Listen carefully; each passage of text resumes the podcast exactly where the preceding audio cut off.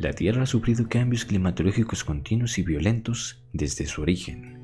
Los avances en los descubrimientos en el campo de la geología así lo confirman. Las oscilaciones del clima han modificado ecosistemas completos desde siempre a nivel mundial, modificando el nivel del mar incluso las composiciones continentales.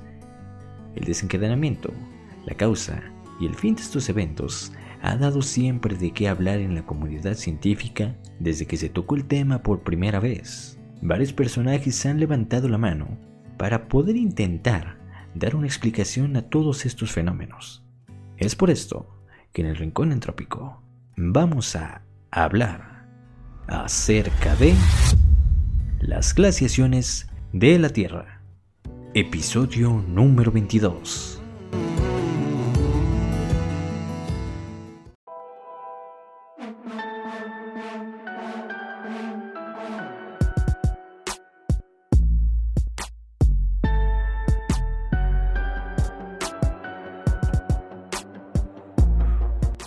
Hey, hola gente, ¿cómo están? Sean bienvenidos a otro episodio más en el Rincón Entrópico, el primer episodio del 2023. Para los que no conocen, me presento, yo soy Oscar Balandrán y este es el podcast en el que hablamos acerca de mitos, leyendas, fenómenos paranormales, casos de ciencia y historia y básicamente cualquier cosa que se me ocurra. Yo soy el host, Oscar Balandrán, les repito.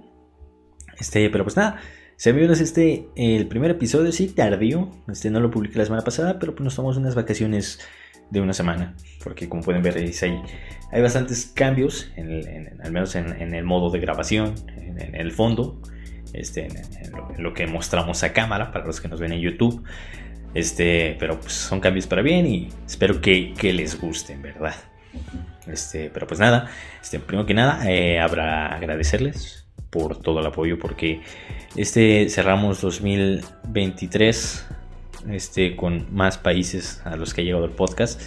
Eh, Colombia se suma a la lista y pues muchas gracias a los parceritos y las parceritas de, por allá que, nos apoyen. Esperemos que les guste el contenido.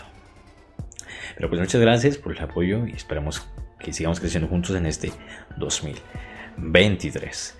Y bueno, pues creo que ya no hay más anuncios. Este, ya vieron la playera que traigo. los que nos escuchan en Spotify, métanse a a, YouTube, nada más a ver la playita que traigo, no nomás. Un caprichito que me hice de, Navidad, pero bueno. pero pues nada, pues vamos a, darle ahora sí que duro y tupido al, al episodio que está pues, un poquito relacionado con la situación que estamos viviendo hoy día, más que nada la situación climatológica, porque esto siempre ha sido este tema de, de debate, el, clima de nuestro, de nuestro planeta siempre, siempre ha dado de qué hablar. Hay muchos, este, muchas controversias en cuanto a esto, así que se me hizo apropiado hablar de ello. Un poquito relacionado con el episodio 19, que hablamos acerca de las extinciones. Pero bueno, se atravesaron las fiestas y pues este, eh, quise meter contenido relacionado a las fiestas con que, a las que pasamos, que fueron el episodio 20 y 21, que hablamos de la eh, de las Saturnalias y de la Navidad y también de, la celebración de los santos inocentes. Para esto vamos a hablar el tema de esta de este día, de esta tarde, de esta noche, como no, sé qué hora lo estén viendo. Pero el tema de este episodio son las glaciaciones. Este, pero solamente están preguntando Oscar, ¿qué son las glaciaciones? Este, pues las glaciaciones, según la geología, este, las glaciaciones son eventos a escala geológica, generalmente en largos periodos de tiempo, donde la temperatura media del planeta ha descendido lo suficiente para producir grandes masas de hielo, conocidas como los glaciares, en latitudes más bajas de lo habitual. Bueno, pues estas glaciaciones han tenido unos este, cambios extremos en, el pasado, han, han provocado... ¿Escucharon algo? Pero bueno, han provocado unos cambios un poquito bruscos en, el pasado, en la historia de nuestro planeta, produciendo, por ejemplo, este, la reducción de los ecospacios del ecosistema disponibles para la vida eh, en la Tierra. También eh, provocó el descenso de los niveles de oxígeno en los océanos, también conocido como la mortal anoxia. También este, una de las Consecuencias de una glaciación son los cambios en la distribución de organismos y la formación de los puentes biogeográficos que ojo con estos, eh, son de suma importancia porque eh, uno de los este, puentes biogeográficos más importantes y históricos son el estrecho de Bering. Para los que no conocen, no saben qué es esto, básicamente este, este gran puente de hielo, por así decirlo, esta gran masa de hielo que usó el Homo sapiens para introducirse, para meterse a América, pues en la época de, del Homo sapiens. O sea, más o menos para que sepan la, relevancia, un poquito un dato ahí al aire. Como tal, no hay una medida oficial, un método oficial para saber qué es lo que ocasiona, qué es lo que causa una glaciación, cómo se origina, ni nada. Pero sí ha habido grandes este, propuestas, por así decirlo.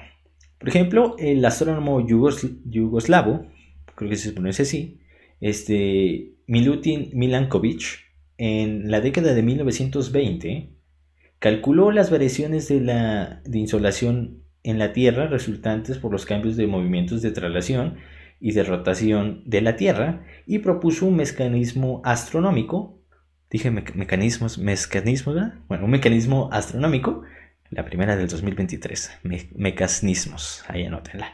Bueno, propuso un mecanismo astronómico para explicar los ciclos glaciares que constaba de tres factores. O sea, básicamente lo que hizo este científico, este astrónomo, fue presentar un modelo para poder calcular bueno, para poder, sí, estimar cómo se originaba todo esto. Él tomaba en cuenta tres, tres factores eh, pues sobresalientes o, sí, tres factores más que nada sobresalientes, este, claves es la palabra que buscaba. El primero de ellos es la inclinación del eje de rotación terrestre. El 2, bueno, el número 2 es, es, ¿qué era? Ah, es la forma de la órbita terrestre. Y la número 3 es la procesión de los equinoccios. Los, esto, este último factor, la procesión de los, precesión de los equinoccios, perdón, hace referencia a la rotación del eje de la Tierra alrededor de la, vertical a la elíptica dando lugar a la rotación del polo norte en torno a la estrella polar, este, con un periodo aproximadamente de 26.000 años.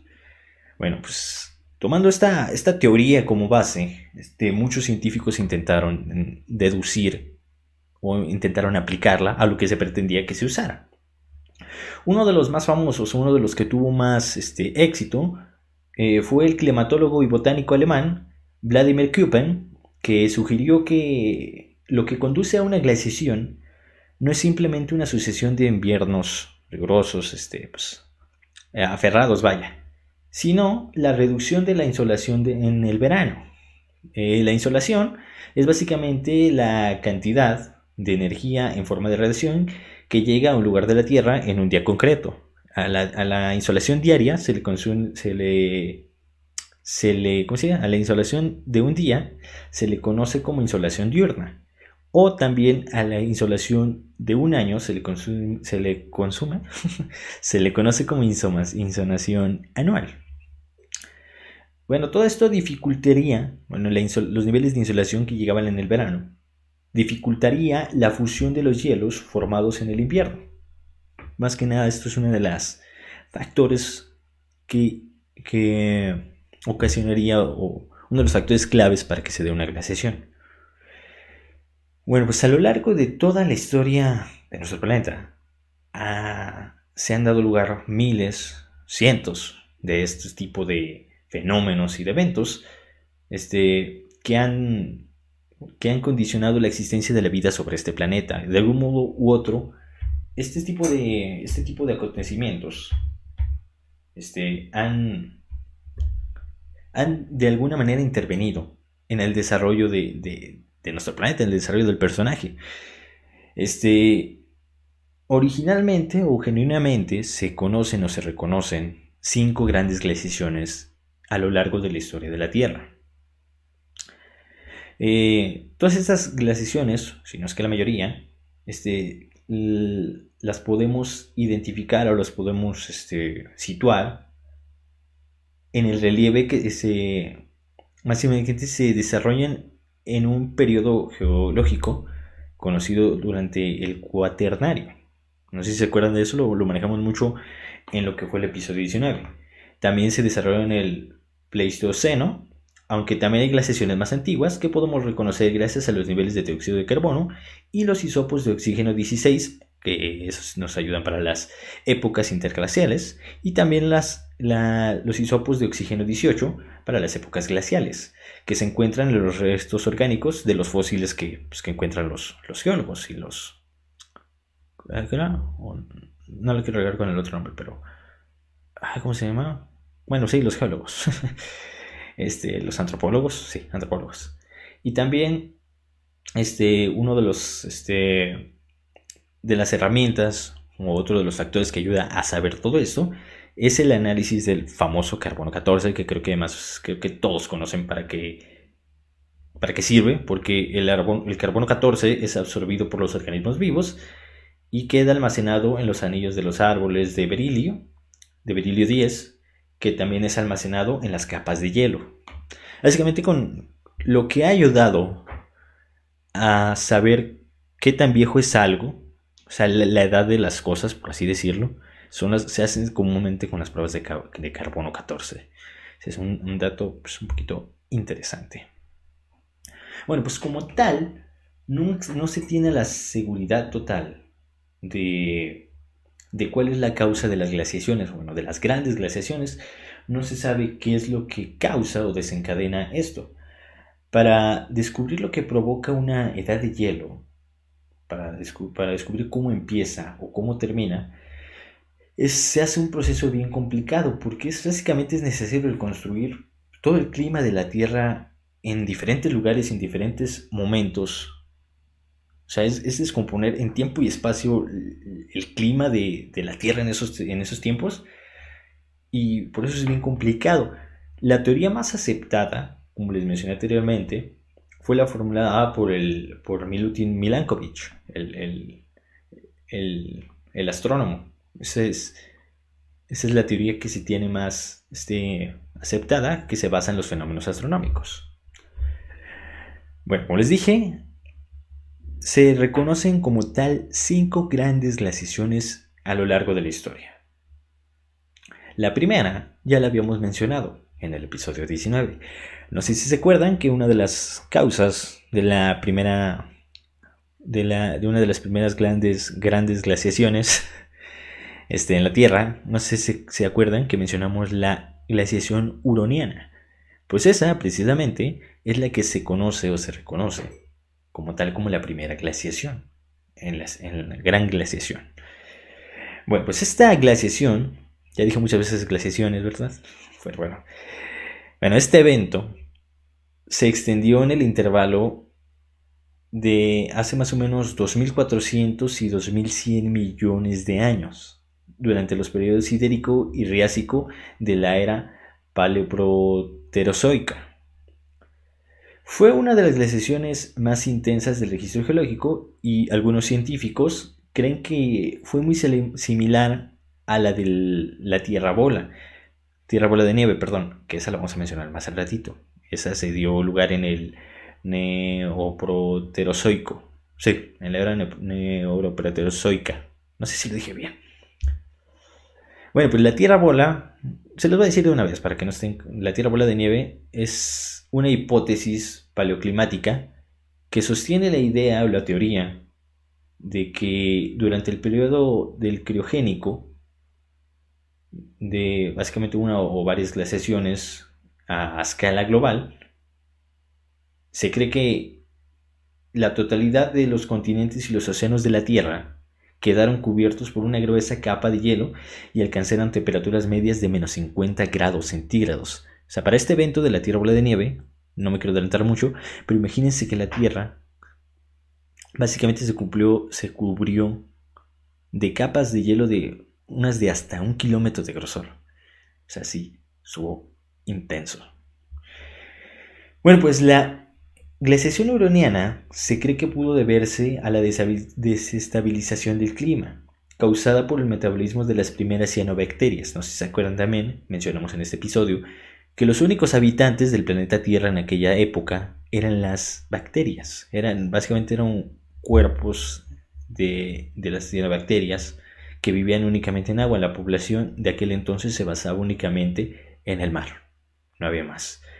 Bueno, pues estos, las cianobacterias realizan la fotosíntesis oxigénica y al liberar oxígeno molecular a la atmósfera rompieron el equilibrio de los gases de efecto invernadero que existía en aquellos tiempos. Bueno, el nombre glaciación huroniana eh, se dio básicamente porque los indicios que se recolectaron en la región del, lado, del lago Hurón en América del Norte, pues en, esos, en, en ese lugar tres horizontes distintos de depósitos glaciales se hallan separados por sedimentos no glaciales. Básicamente porque la región donde más se recogió evidencia sobre este hecho se llama así, el lago Hurón, por eso le pusieron glaciación huroniana.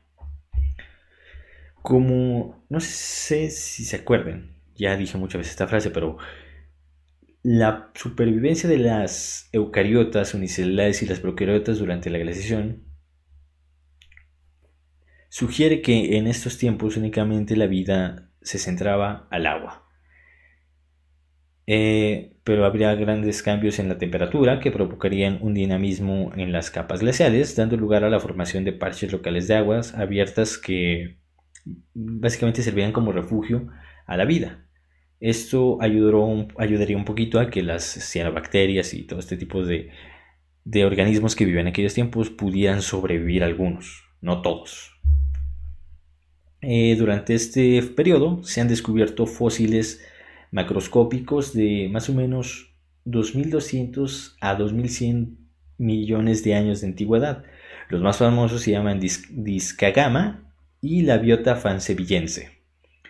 Básicamente estos se interpretan como mucilaginosos, considerados los primeros indicios de la vida pluricelular. Esto básicamente lo que nos quiere decir es que durante la glaciación las eucariotas unicelulares ya habrían evolucionado a organismos de pluricelulares y que ya se estaban diversificando, diversificando, perdón. Pero bueno, esta como tal fue la primera Glaciación. Vamos a la segunda. La segunda glaciación o gran glaciación a nivel de, la Tierra tuvo lugar en el periodo criogénico. Bueno, periodo criogénico del griego crios, hielo, y génesis, que significa origen. Ay, me quiso ¿Qué con esos ruidos? Bueno, no sé si lo escucharon, pero bueno. Aquí se dio una división a escala, de la escala temporal geológica en el segundo periodo geológico de la era neoproterozoica. Comenzó hace más o menos unos 700 millones de años y finalizó hace más o menos 635 millones de años. El nombre hace referencia a los depósitos glaciares encontrados en latitudes tropicales, seguidos de sedimentos de carbonatos. Los, glaciares se extendieron y retrocedieron en una serie de pulsos rítmicos, posiblemente alcanzando el ecuador.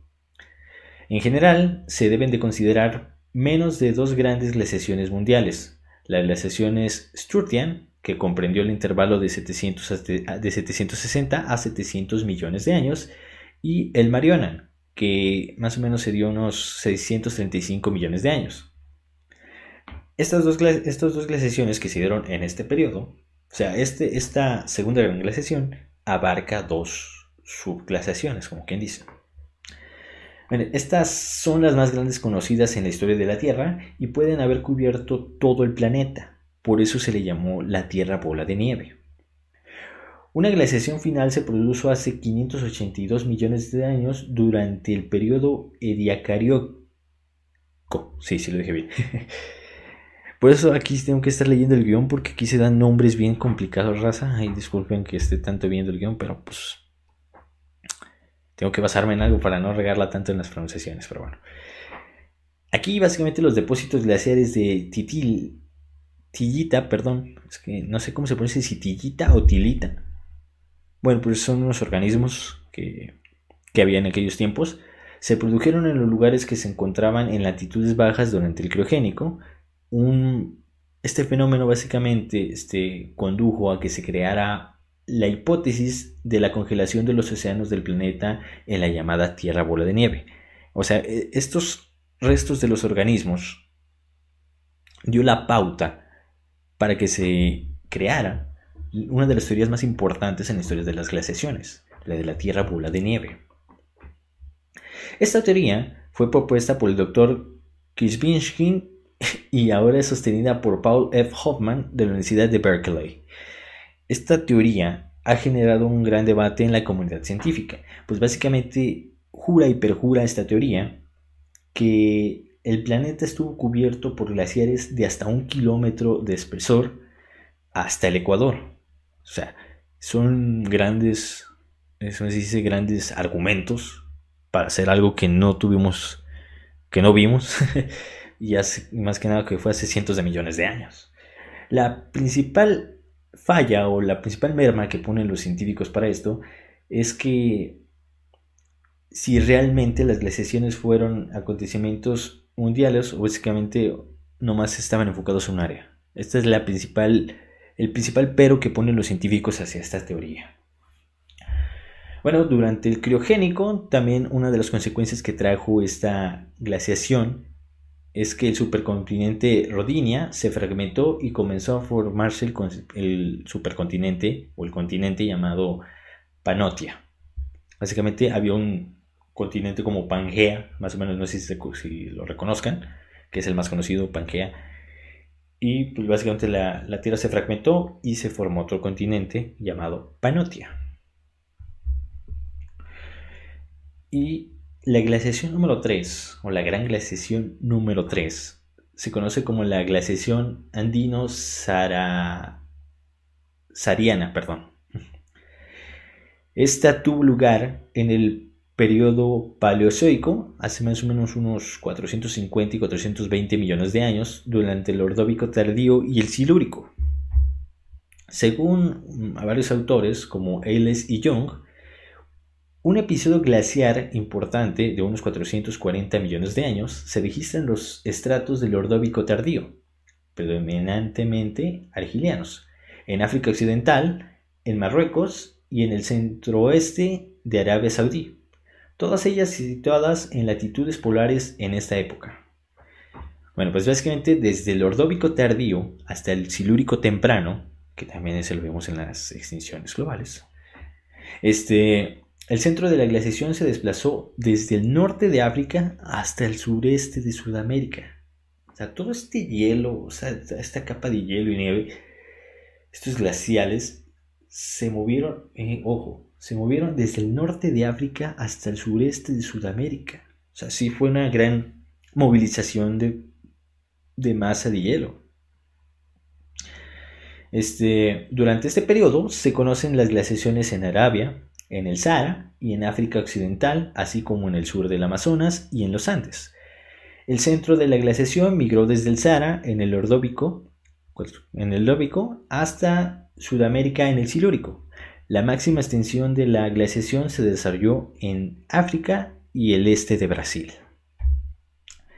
En el oeste de América del Sur, que más o menos que fue en, en Perú, en Bolivia y en el norte de Argentina, se encontraron diamicitas glacionarias, glaciomarinas, perdón, interconectadas con las turbiditas y lutitas, así como flujos de lodo y flujos de detritos. Sé que ahorita están burlando de estos nombres, a lo mejor y piensan que me lo estoy inventando, pero no, así les pusieron los geólogos y los antropólogos, así que a mí no me diga nada. o sea, a ellos, que básicamente datan desde el silúrico, el silúrico temprano con una extensión hacia el sur en el norte de Argentina y al oeste, al oeste de Paraguay. Básicamente en toda esta área encontraron todos estos fósiles, estas, este, estas este, evidencias, vaya, evidencias geológicas. También hay una probable extensión hacia el norte de Perú, Ecuador y Colombia. La edad de hielo, conocida como andina sariana, de menor importancia, fue entre las edades del hielo criogénicas, hace 720, 720 y 630 millones de años. También fueron las conocidas como la glaciación esturniana, esturtiana perdón, y marionana. marionana. A menudo se llaman como la Tierra bola de nieve. O sea, estas dos últimas, la glaciación esturtiana y la marianana, son las que conforman la teoría de la Tierra bola de nieve. Este, estas fueron las que le precedieron y la que le siguió fue la que vamos a ver ahorita, que se llama Edad de Hielo del Caro. Este, esta, esta glaciación, la número 3, la del la andino-sariana, provocó que la producción de la energía solar fuera más o menos un 4.5 menor durante el Ordovíco teoría, tardío, perdón. También este, una diferencia que desencadenaría una edad de hielo en la actualidad. O sea, esta pequeña diferencia del 4.5% en la reducción de, digo, en la reducción de la producción de energía solar cambiará por siempre las, este, las condiciones climatológicas que incluso desde hace cientos de millones de años siguen, seguimos sufriendo los resultados de aquellos tiempos. Como tal, las causas de esta de esta glaciación no se conocen con tanta exactitud, pero se especula que esto que les comenté de la producción de energía solar, combinado con la, con la deriva continental, con la separación de los continentes y aparte de los cambios en la órbita de la, de la Tierra, fue lo que causó esta glaciación, enfocada en la, teoría de Milankovitch, de los eh, efectos astronómicos se cree que, gracias a todos estos cambios se dio esta glaciación llamada eh, andino-sahariana. La número 4, este, y también una de las más famosas, es la conocida como la, glaciación del Caru. Caru, creo que sí es Caru porque es W, pero bueno, no es W, o sea, es K-A-R-O-O. O sea, según yo es Caru o caro, no sé, yo le voy a decir caro. Bueno, pues esta glaciación duró de 360 a 260 millones de años entre el Carbonífero y el Pérmico. Fue la segunda glaciación del Fanerozoico y lleva el nombre de la tilita del grupo Doica que se sitúa en la región del Karoo en Sudáfrica. Se fijan que le ponen los nombres de los lugares donde donde este, las encuentran. Se imaginen si hubieran encontrado una en Ixtapalapa, por allá. Quién sabe, la glaciación de, de Iztapalapa. Pero bueno, este ya me había dado sed. Este, estas evidencias fueron encontradas este, en el siglo XIX, me parece. Sí, ahora que lo tengo todo. Sí, en el siglo XIX fueron encontradas estas evidencias en, la región del Karoo en Sudáfrica.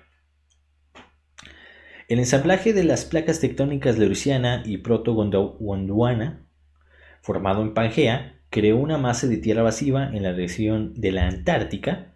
Este, el cierre, aparte del cierre del océano Reik y el océano Iapetus, sí, Iapetus, interrumpió la circulación de corrientes cálidas en Pantalasa y el océano Tetis, lo que provocó un enfriamiento gradual en los veranos, así como acumulaciones de nieve en el invierno, lo que aumentó la temperatura de los glaciares que cubrirían la mayor parte de Gondwana. Creo que se pronuncia así.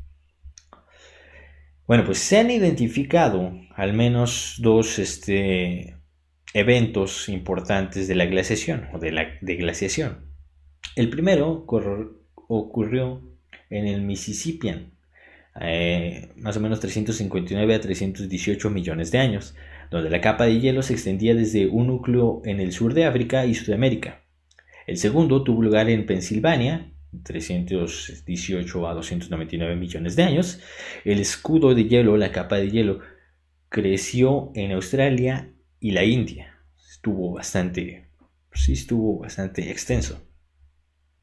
La evolución de las, plantas, de terrestres a principios del Devónico condujo a un aumento a largo plazo de los niveles de oxígeno.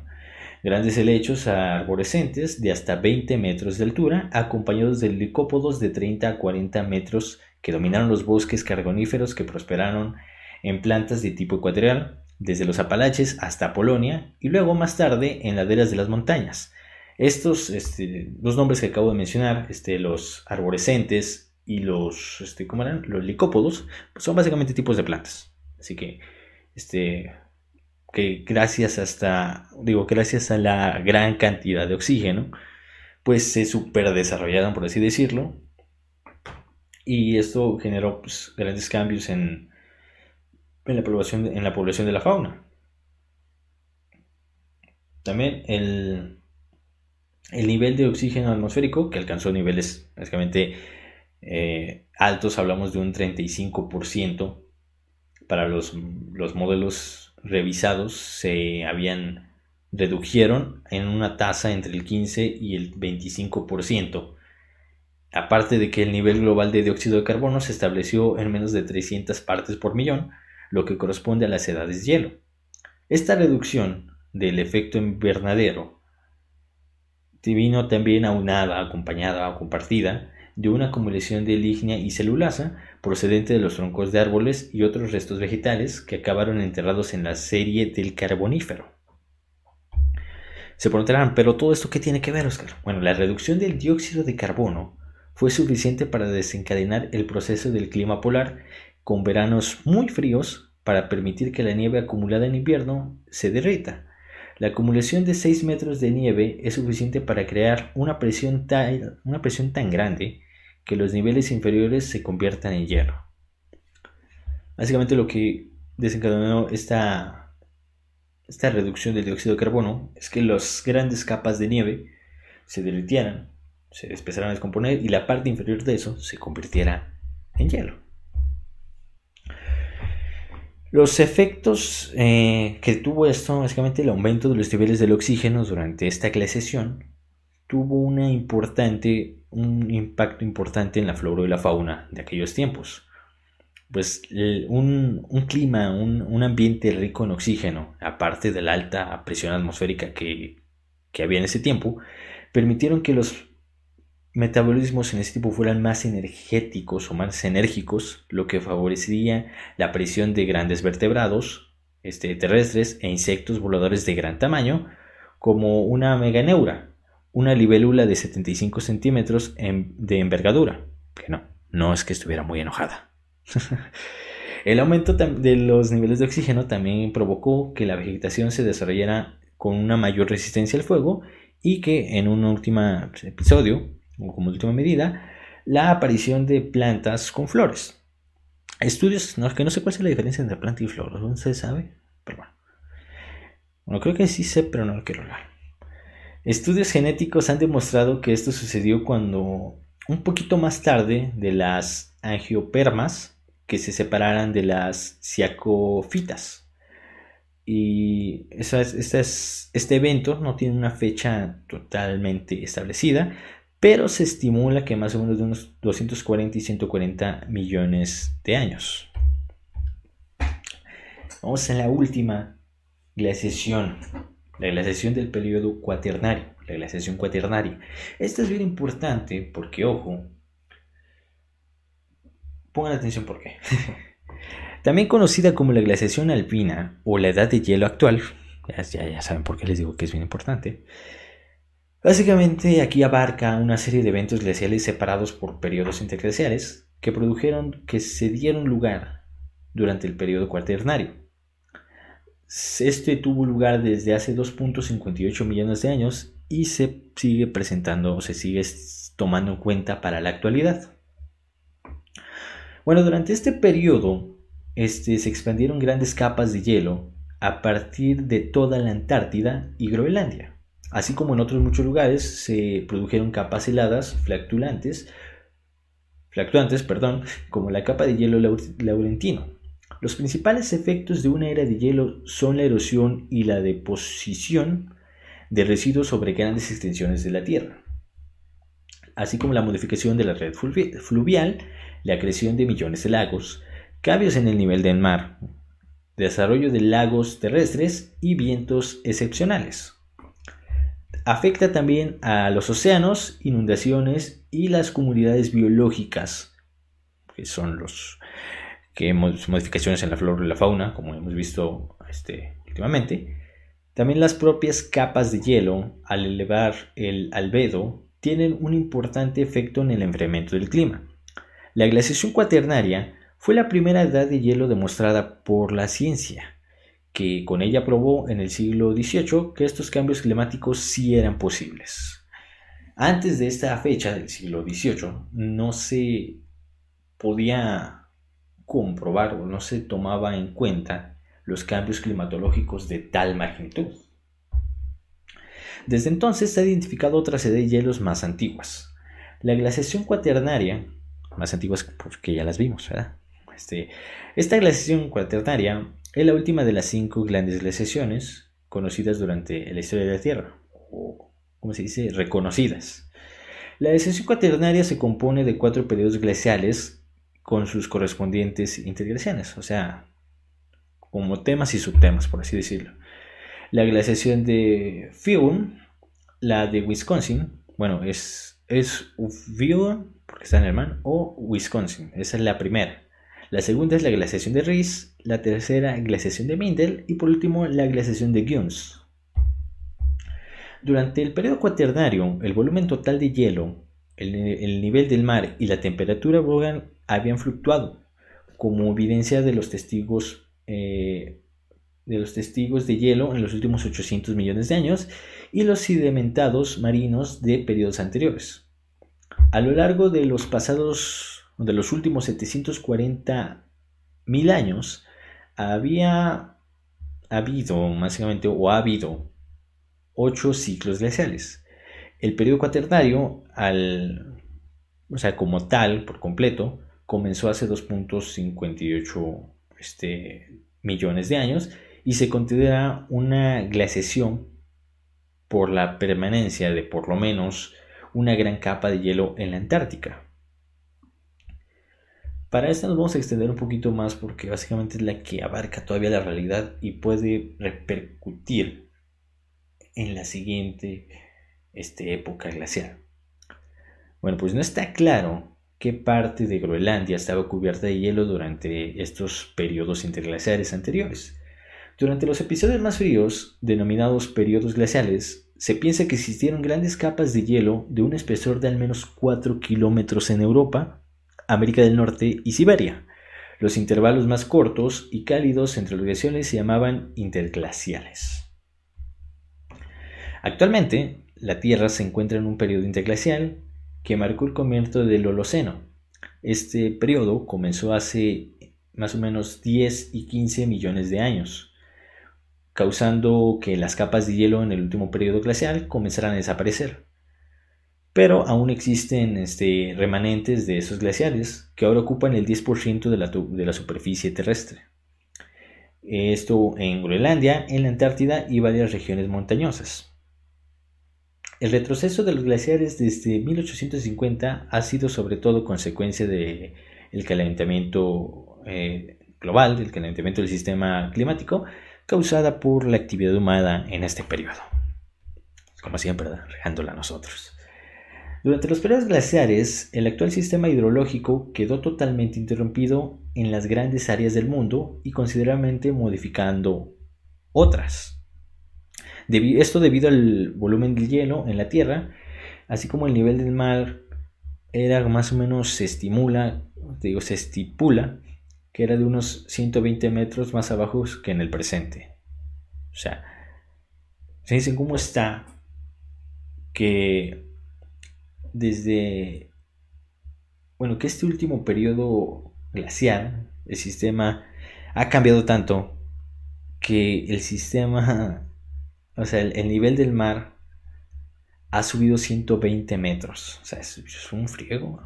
Considerando los glaciales, sí, sí es un friego todo lo que ha subido. Bueno, pues hoy existen evidencias de que durante la era glacial se produjeron numerosos periodos de aumento y disminución de glaciales continentales.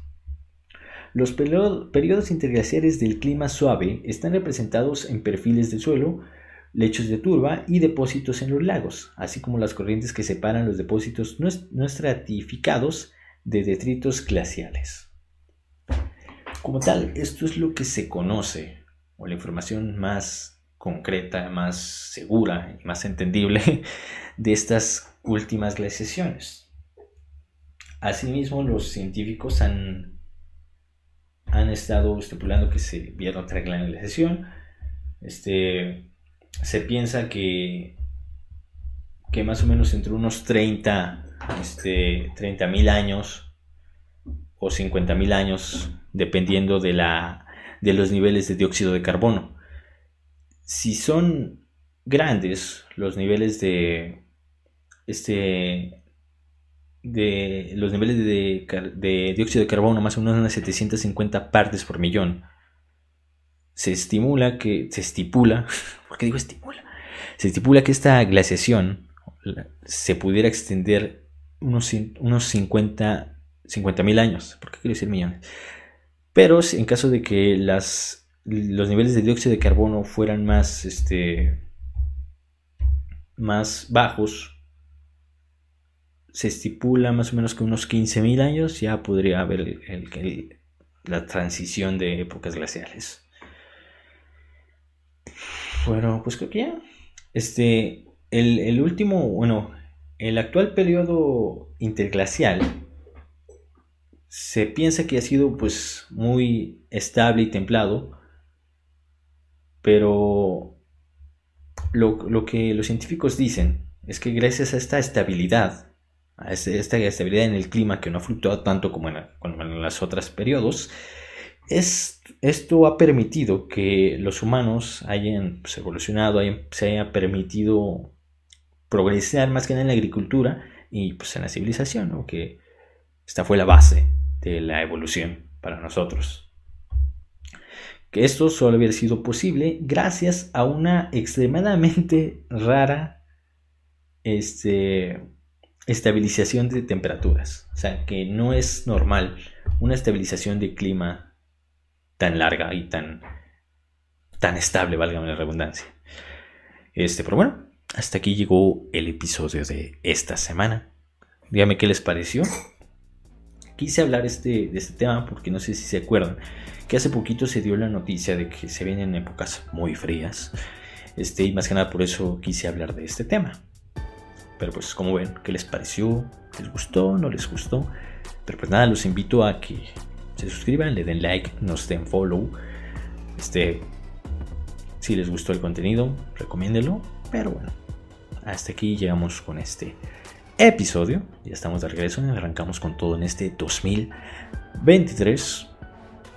Pero pues nada, me despido, les esta playerita, bueno, más que chulada que Pero pues nada, al podcast lo encuentran en todos lados como El Rincón Entrópico.